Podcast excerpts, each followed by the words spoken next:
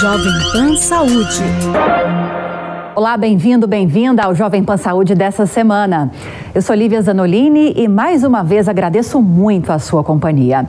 No programa de hoje vamos falar sobre duas doenças psiquiátricas mais comuns que afetam a população mundial: os transtornos depressivos e os de ansiedade.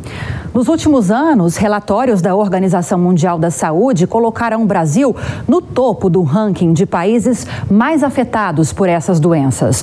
A saúde mental é uma parte muito importante do nosso bem-estar e é necessário necessário transformar atitudes, ações e abordagens a fim de protegê-la. Tanto a depressão como a ansiedade são problemas coletivos mundiais e exigem ações imediatas da comunidade científica e também, claro, dos órgãos governamentais.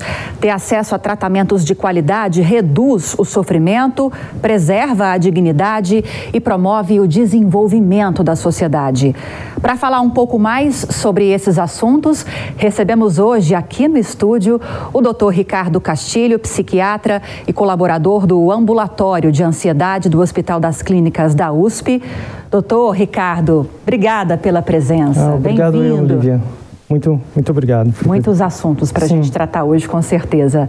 Recebemos também a psiquiatra com experiência em neurociência, doutora Jéssica Martani. Doutora Jéssica, bem-vinda também. Que bom tê-la aqui conosco. Obrigada, Lívia. Prazer enorme estar aqui. Prazer é nosso.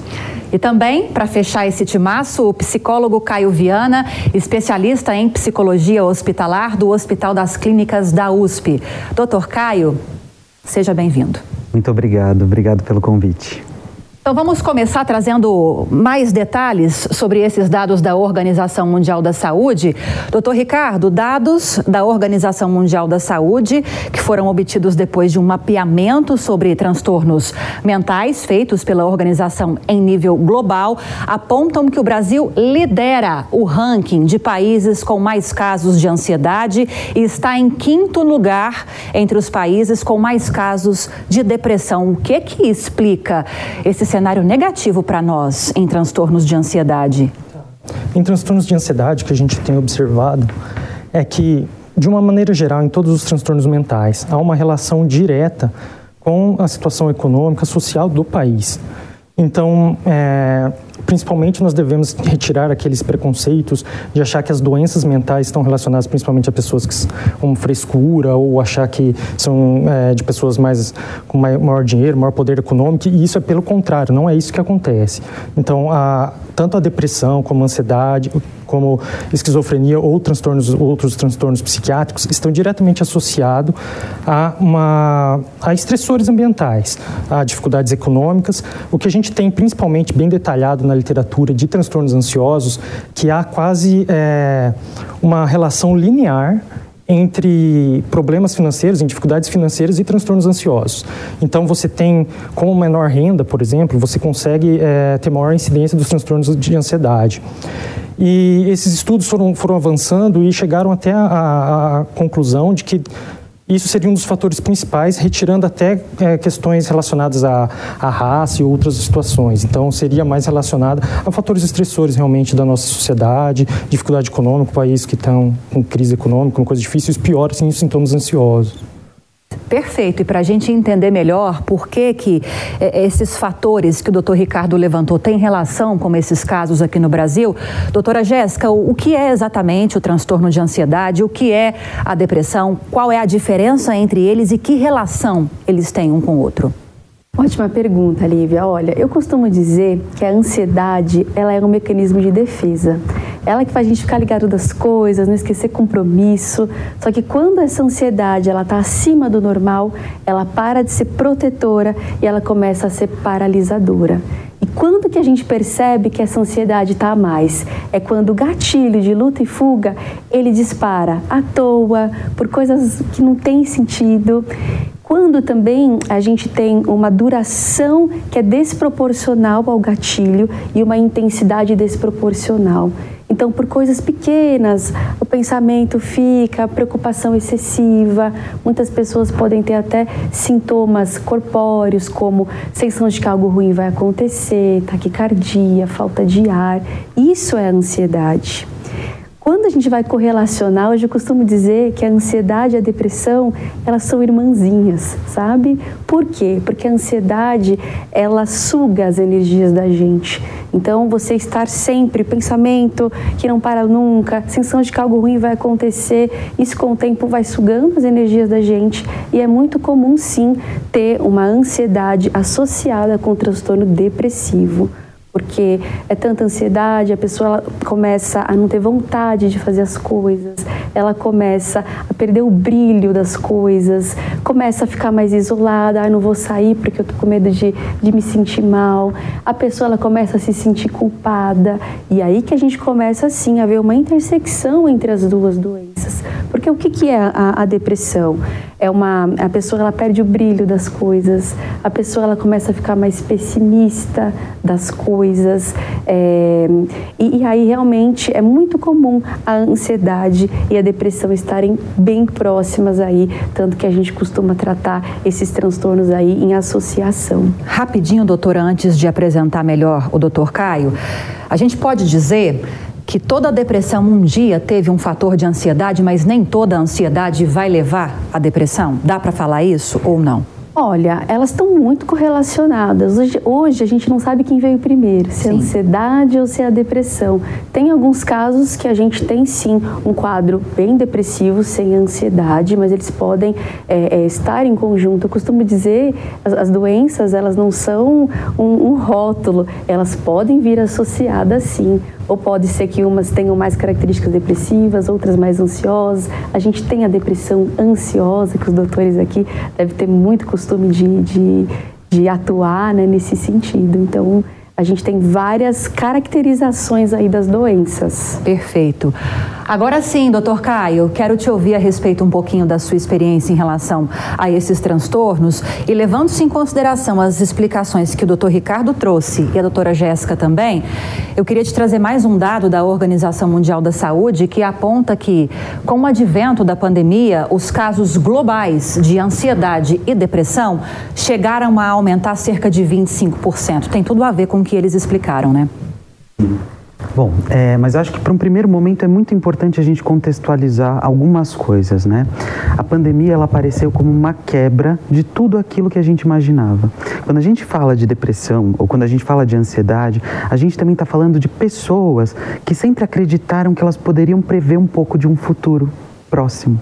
E a partir do momento que isso é quebrado, essa pessoa pode desenvolver alguma psicopatologia. E aí o que, que acontece? A gente tem uma ideia de vida de que daqui a alguns minutos eu vou fazer alguma coisa, no dia seguinte eu vou fazer alguma coisa, daqui a um mês eu vou fazer alguma coisa. Quando chegou o real da pandemia, todas as pessoas não sabiam mais é, qual que seria o momento em que elas poderiam estar vivas ou não. Então isso foi um choque de realidade muito grande, principalmente para profissionais de saúde que se viram na linha de frente. Então pessoas, por exemplo, que passaram a viver o burnout, que é uma, uma outra condição psíquica que engloba um pouco da depressão e da ansiedade. Pessoas que tiveram que ficar dentro de casa ou pessoas que, até que tiveram que proteger outras pessoas, como pessoas idosas, é, é, pessoas com a imunidade comprometida. Então as pessoas se viram em responsabilidades muito diferentes. Então os transtornos de ansiedade e depressão, eles tiveram sim uma causa para ocorrer. Tanto que a gente fala que depois da pandemia, a grande terceira onda foi da saúde mental. Tanto que assim, a procura por psicólogos e por psiquiatras cresceu muito. E todos os trabalhos e os dados que a gente tem visto da procura pela saúde mental também aumentou. As pessoas também passaram a perceber que saúde mental é importante. Não teve esse lado positivo se assim a gente pode dizer, né? A pandemia foi algo catastrófico, mas teve esse lado positivo. Sim, teve. Então, isso são questões muito importantes, porque quando a gente fala de quebra de alguma coisa que a gente acreditava que poderia acontecer num curto espaço de tempo ou até num longo espaço de tempo, essa quebra da realidade pode ocasionar depressão e ansiedade. E sim, a gente viu, né, com a pandemia, por exemplo, é, que no pós-pandemia muitas pessoas também tiveram é, grandes é, aumentos nos casos de tentativa de suicídio, por exemplo. Né? Isso é um dado que mostra, por exemplo, pacientes que tiveram dificuldades até de acessar é, é, dispositivos de saúde mental no SUS, por exemplo, né, aqueles que não tinham condições de buscar e, por exemplo, ficaram com um diagnóstico, ficaram subdiagnosticados. Então, o que, que é isso? Pessoas que não conseguiram acessar um psicólogo ou acessar realmente a medicação ou passavam no psiquiatra, mas não tinham como acessar a medicação. Então, muitas coisas aconteceram e que propiciaram esses quadros de depressão e de ansiedade. E até para agregar nessa informação que você trouxe, doutor Caio, é, como nós estamos nesse ranking no topo de país com mais casos de ansiedade do mundo, segundo a Organização Mundial da Saúde, são cerca de 9,3 brasileiros nessa condição de transtorno de ansiedade. E aí, doutor Ricardo, eu vou sempre relacionando uma resposta na outra, tá? É, me passou muito a impressão, pelas explicações do doutor Caio, de que a ansiedade tem muita relação com aquela vivência de futuro. Eu vivo no futuro estabelecendo metas para o futuro e não foco no que eu tenho que fazer agora para que eu chegue nesse objetivo de futuro. Isso tem relação com medo de falhar também. Dá para relacionar ansiedade e medo nesse sim, caso também? Sim. Lívia, entenda. Os, os sintomas nucleares da, da ansiedade, porque a ansiedade o próprio termo ele é muito universal e vago e é muito difícil a gente categorizar, tanto que todo mundo consegue perceber que tem ansiedade, mas é difícil falar, né? Então, todo, todo uh, o conceito de ansiedade passa por uma questão de futuro, de uma ameaça, de uma sensação subjetiva muito ruim e que o desfecho provavelmente seria catastrófico, ou algo que seria demasiadamente é, com sofrimento do que, do que poderia ser. Então, a, o medo é um dos sintomas nucleares da ansiedade. Assim como preocupação, ansiedade antecipatória, você achar que algum desfecho muito ruim irá acontecer. Então, isso de fato é, é sobrepõe o, o diagnóstico, o, o, medo com a ansiedade. Tanto que a gente está em neurociência, né, a gente está até tentando classificar alguns transtornos ansiosos como transtornos de medo. Por exemplo, transtorno do pânico, né, que você tem um, uma sensação de uma ameaça iminente é, como se fosse é, você está sendo. A, a, ansiedade seria a presença de um lobo em um, em um meio de um ambiente, você sabe que existe ele, então provavelmente vai acontecer alguma coisa ruim. E os medos seriam como se fosse um, o próprio ataque do lobo, quando você estiver no momento de, de, de, receber o ataque do lobo. Então isso seria medo, isso também inclui nos transtornos de ansiedade, que hoje a gente acha que tem uma neurobiologia um pouco diferente. Sim.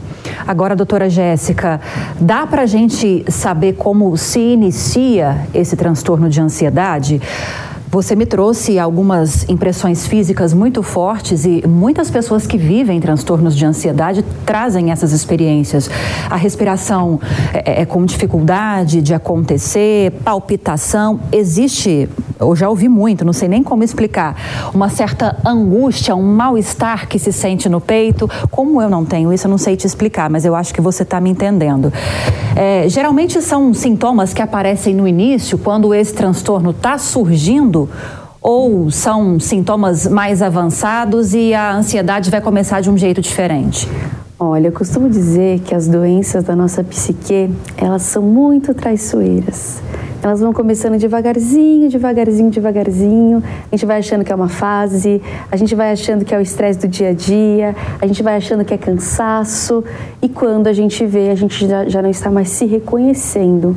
Então, tanto a ansiedade quanto a depressão, elas começam de uma maneira muito devagar e, e, e assim, na, quando, gente, quando, os pacientes vêm para a gente, eles já vêm aí com sintomas avançados. Então, eu costumo sempre observar, gente, começa a observar, quando a gente não está se reconhecendo mais, aí que as coisas estão começando a ficar acima.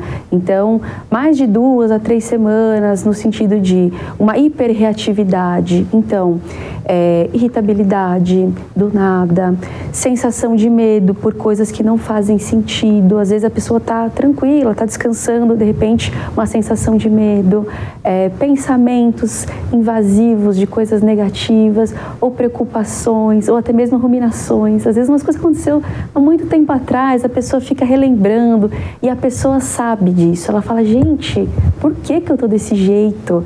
Por que, que eu estou preocupada por coisa pequena? Por que, que eu estou dessa forma? A pessoa ela sabe, só que ela não consegue parar Não consegue. Então, então não adianta, ai, ah, tem a força do pensamento. A pessoa tem, seja positiva. Ela, ela é, ela tenta ser, só que ela não consegue. E aí que entra toda a neurociência, toda a neuroquímica. Hoje a gente sabe que são mais de 100 genes envolvidos.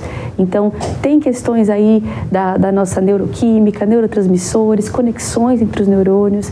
Então, é por isso que muitas vezes não basta só a força do pensamento precisa realmente buscar o psicólogo, buscar o psiquiatra, para a gente conseguir né, reorganizar tudo isso e falar para as pessoas não se culparem, porque não é culpa da pessoa, é realmente uma doença e como qualquer doença, se a gente não cuida, ela piora, ela se alastra. Exatamente. Eu peço licença rapidinho para a gente dar as boas-vindas a quem está chegando agora ao Jovem Pan Saúde. Hoje estamos falando sobre transtornos de ansiedade, transtornos depressivos. E para entender melhor sobre o que são esses transtornos, como tratá-los, Estamos recebendo aqui no estúdio o Dr. Ricardo Castilho, psiquiatra e colaborador do Ambulatório de Ansiedade do Hospital das Clínicas da USP. Também a doutora Jéssica Martani, psiquiatra com experiência em neurociência. E Caio Viana, especialista em psicologia hospitalar do Hospital das Clínicas da USP. Doutor Caio, vamos começar falando então de tratamento. Quando esses primeiros sintomas que a doutora Jéssica trouxe para a gente é, começam a surgir e já há então esse alerta para quem não sabia, não precisa esperar é, chegar em sintomas mais extremos e a pessoa sozinha não consegue controlar, lidar com essas emoções, com esses sentimentos. A dica então é procurar especialistas. Depois da pandemia também a gente viu um surgimento, um boom de pseudo-especialistas. O que, que são isso? Pessoas que oferecem serviços de saúde mental sem ter a formação adequada. Psicólogos e psiquiatras, meus colegas até podem concordar com isso. É, então a gente teve um boom disso, tem que ter muito cuidado. Não é, é, é às vezes uma terapia complementar, holística, às vezes com um cunho totalmente religioso. Religião é religião, né? Espiritualidade é espiritualidade, ela é um recurso de enfrentamento, não estamos tirando isso, mas tem profissionais, tá? Então, o profissional de psiquiatria, que normalmente é um médico for, formado em medicina para depois ter uma residência em, em, psiquiatria, e um psicólogo que fez a faculdade de psicologia e é licenciado para fazer aquele trabalho. E aí entro na outra pergunta que você pediu, né? E que eu acho super interessante. Quando a gente fala de transtorno, é porque já causa algum transtorno na vida ocupacional ou social daquela pessoa, tá? Ou seja, alguma coisa está fazendo com que a a minha realidade ela se torne diferente, difícil de cuidar. Então eu me relacionava melhor, eu conversava melhor. Hoje eu não estou conseguindo ter maior controle das minhas expressões para com os outros. Né? Então, por exemplo, é, eu tenho um choro mais fácil, eu fico triste com coisas que eu poderia resolver, a minha resiliência para algumas coisas já não é tão grande. Então, a gente se percebe, a gente sabe quando a gente pode estar um pouco mais frágil, às vezes a gente sabe quando a gente está acelerado. E um outro ponto que eu acho super interessante de falar é que a gente vive numa sociedade que ela propicia sintomas de depressão e sintomas de ansiedade. Quando você vai na rede social, todo mundo está feliz, todo mundo está bem, está tudo certo o tempo todo. Só que a vida não é estar tá certo As o tempo causas todo. são sempre externas? Não, não são sempre externas. E aí os meus colegas podem até falar, né? Mas aí a gente vê isso, uma sociedade que propicia isso, porque todo mundo está feliz no mundo lá fora, né? E uma sociedade também que traz essa ansiedade consigo. Por exemplo, hoje alguém vai ouvir um áudio no aplicativo de mensagens, ouve no 1.5 no 2.0. Ninguém ouve com tranquilidade aquilo. Tudo tem que ser para ontem, tudo tem que ser rápido. Então a gente começa a se perceber e quando a gente vê que causa um transtorno na minha vida social, no meu trabalho, nas minhas relações, é importante procurar por um psicólogo ou um psiquiatra. Doutor Ricardo, é, já ouvi de várias pessoas, tá? Ainda existe um estigma em relação, vou procurar um psicólogo, vou procurar um psiquiatra, mas por que é que você precisa disso? Vou fazer uma terapia, vou ao psiquiatra mais ao terapeuta, psicólogo. Existe ainda estigma em relação a isso. Eu sei que cada caso é um caso. Cada paciente vai demandar um tipo de tratamento, mas de uma forma geral, o paciente que chega no consultório ou com ansiedade, transtorno de ansiedade ou com depressão, geralmente qual que é o direcionamento para esse tratamento? Tá. É só um dado importante que a Jéssica colocou também, que é a chegada do paciente ao psiquiatra. A gente tem dados assim que são muito expressivos. Por exemplo, um paciente que tem um transtorno de ansiedade generalizada, que seria um dos transtornos ansiosos mais comuns, eles demoram em média 15 anos para chegar num, num tratamento eficaz, num tratamento especializado. E o transtorno de pânico, que seriam assim, são sensações devastadoras de um medo iminente, que o paciente acha que vai morrer, acha que vai perder o controle, é, que é muito incapacitante, um dos transtornos ansiosos mais incapacitantes, é, demora em média sete anos para ter o primeiro atendimento. Então, isso já condiz com, com, com, a próxima pergunta, né? Existe um estigma relacionado aos transtornos mentais e que dificulta o acesso à saúde. É, até o próprio nome, né? Transtorno, né? Hoje há autores que acham que, em vez de o nome ser transtorno, deveria ser doença mental. Porém, Mas os dois estão certos, por é, enquanto. Os dois estão certos. Doença e transtorno. Processo, quando a gente coloca doença, a gente conhece os fatores etiológicos, o que, que acontece, quais são as vias é, neurobiológicas que estão envolvidas para gerar esse processo patológico, enquanto os transtornos a gente não tem. Então, fica. E além do que do estigma, né? Uma pessoa que tem um transtorno de ansiedade generalizada, chamada de doente mental, acho que isso também gera é, um afastamento da procura de tratamento. O tratamento, geralmente, é, para os diversos transtornos de ansiedade ou depressão, são, podem ser monoterápicos. Você pode fazer tanto o tratamento é, psicoterápico ou medicamentoso, ou fazer o tratamento combinado, que geralmente tem maior evidência, que é você utilizar tantas medicações psiquiátricas, se for necessário, se o paciente tolerar, se isso é, for adequado para o caso clínico, como associado com o tratamento psicoterápico. O tratamento combinado geralmente é maior eficácia no, na, na, remissão dos sintomas. E sempre esse é o objetivo, né? Remitir os sintomas. Então, você vê que tem uma alteração da, da, da funcionalidade da pessoa, que isso é fundamental para entender o que, que é um sofrimento, o que, é um transtorno. Então, tem essa quebra, você tem o sofrimento, você tem prejuízos funcionais em diversas áreas, e o tratamento vem para remitir isso e chegar a um estado de funcionamento anterior ao diagnóstico. Sim. Tá? Sim. Doutora Jéssica, é para a vida toda? Um tratamento como esse? Olha, hoje em dia a gente segue protocolos médicos na ciência. Então, é, para casos de depressão, por exemplo, de pessoas que nunca fizeram o tratamento, a gente trata por um tempo específico, geralmente aí um ano a partir da melhora, vamos dizer. A pessoa foi, tratou direitinho por esse tempo e ainda assim teve novamente, a gente trata por dois anos, isso em média, tá?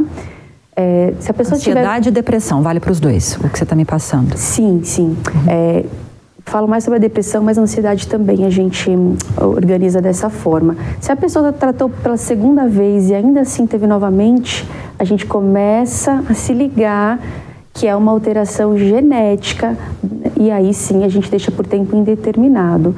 Mas é o que eu falo, nós somos seres complexos, não, não existe rótulos, cada situação é uma situação. Existem algumas situações que a gente já observa que pode sim precisar de um tempo mais prolongado. Então, pessoas têm doenças concomitantes, como é, alterações hormonais, é, é, alterações aí pós-menopausa. Então, a gente vai avaliando caso a caso. Então, perguntando, é um tratamento para a vida inteira? Em alguns, em alguns sentidos, sim, porque a gente a vida inteira tem que se cuidar, tem que entender quais são as nossas dificuldades, quais são os gatilhos que deixam a gente mal, é, se divertir, se colocar em primeiro lugar, se observar. Então, cuidar da saúde mental é para sempre, porque no mundo que a gente vive hoje, ao qual o doutor falou, o doutor Caio também falaram, a gente está muito realmente propenso a ter esse tipo de transtorno. Então, a gente tem que se cuidar sempre. Então, psicoterapia é super importante, se divertir, contato com a natureza, em alguns casos meditação, tudo isso é super importante. Exercícios físicos, que a gente tem é, é, provas né, do quanto que isso é, é benéfico. Então, tratamento de saúde mental para a vida inteira? É, gente, vamos se cuidar, a gente precisa se cuidar para a vida inteira. Perfeito. E agora, doutor Caio, pela explicação da doutora Jéssica, eu me entendi completamente e acho que a nossa audiência também compreendeu de que quando a gente fala de causas, a gente fala de fatores internos, fatores físicos e os externos, que você também tinha mencionado para a gente. Agora, é preciso esperar sentir esse desconforto emocional para procurar, é, não só por essas questões que a, que a doutora trouxe para gente, fazer atividade física, procurar atividades prazerosas, mas a psicoterapia que ela também citou, por exemplo, é preciso que haja sintomas preocupantes em relação a esses transtornos ou é melhor evitá-los e procurar essa ajuda primeiro? É, eu acho essa pergunta muito interessante, mas também vai para uma questão cultural, né? A gente, principalmente no Brasil, a gente procura muito, muito mais para remediar do que para prevenir. Né? Então acho isso um ponto muito importante, porque seria muito legal se a gente procurasse um psicoterapeuta para se conhecer melhor, para entender quais aonde o nosso calo aperta, né? Então acho que isso é muito bacana.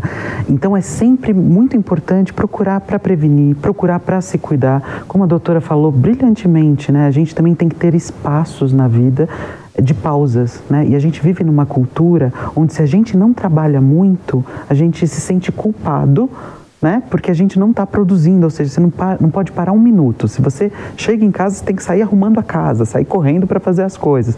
Porque a gente vive nessa cultura, então a gente não pode ter espaços de vida. Claro, a psicoterapia é importante, mas você também tem que preservar os seus tempos com aquilo que é importante para você. Às vezes as pessoas procuram pela psicoterapia justamente para descobrir que ela precisa de pausas, né? Então sim, eu acho que é, pode ser benéfico para você se conhecer primeiro e claro, chegando em algum momento uh, uh, específico que você tem algum sintoma, que você tem alguma questão assim, você já pode procurar direto. Perfeito. Faltam dois minutos para a gente encerrar o programa. Vou deixar esses dois minutos para vocês, especialistas, destacarem em alguns segundos cada o que, que, é mais importante ser destacado nesses temas que nós estamos tratando hoje, para como mensagem final, para conscientizar, para orientar todos que estão nos acompanhando. Começo com você, doutor Ricardo. É, acredito que a psicoeducação seria um dos fatores mais importantes. Falar sobre o tema, entender que nós temos limites e que o sofrimento ele não deve persistir por muito tempo. Né? Existem formas de, de diminuí-lo e você não tratar isso também é muito prejudicial. É, tem alterações cerebrais e um prejuízo muito funcional, principalmente associado a menor nível de escolaridade, é, você tem menores rendas, enfim, você tem muito prejuízo de vida se não fazer o tratamento dos, dos, dos transtornos psiquiátricos de uma maneira geral. Então, psicoeducação, falar sobre o tema e tentar engajar de uma, uma vida assim mais, mais simples e sem tanta pressão. Né? Um psicólogo ou um psiquiatra ou, como a gente conversou aqui, uma ajuda associada dos dois que tem maior evidência aí de, de sucesso. Tá, doutora Jéssica.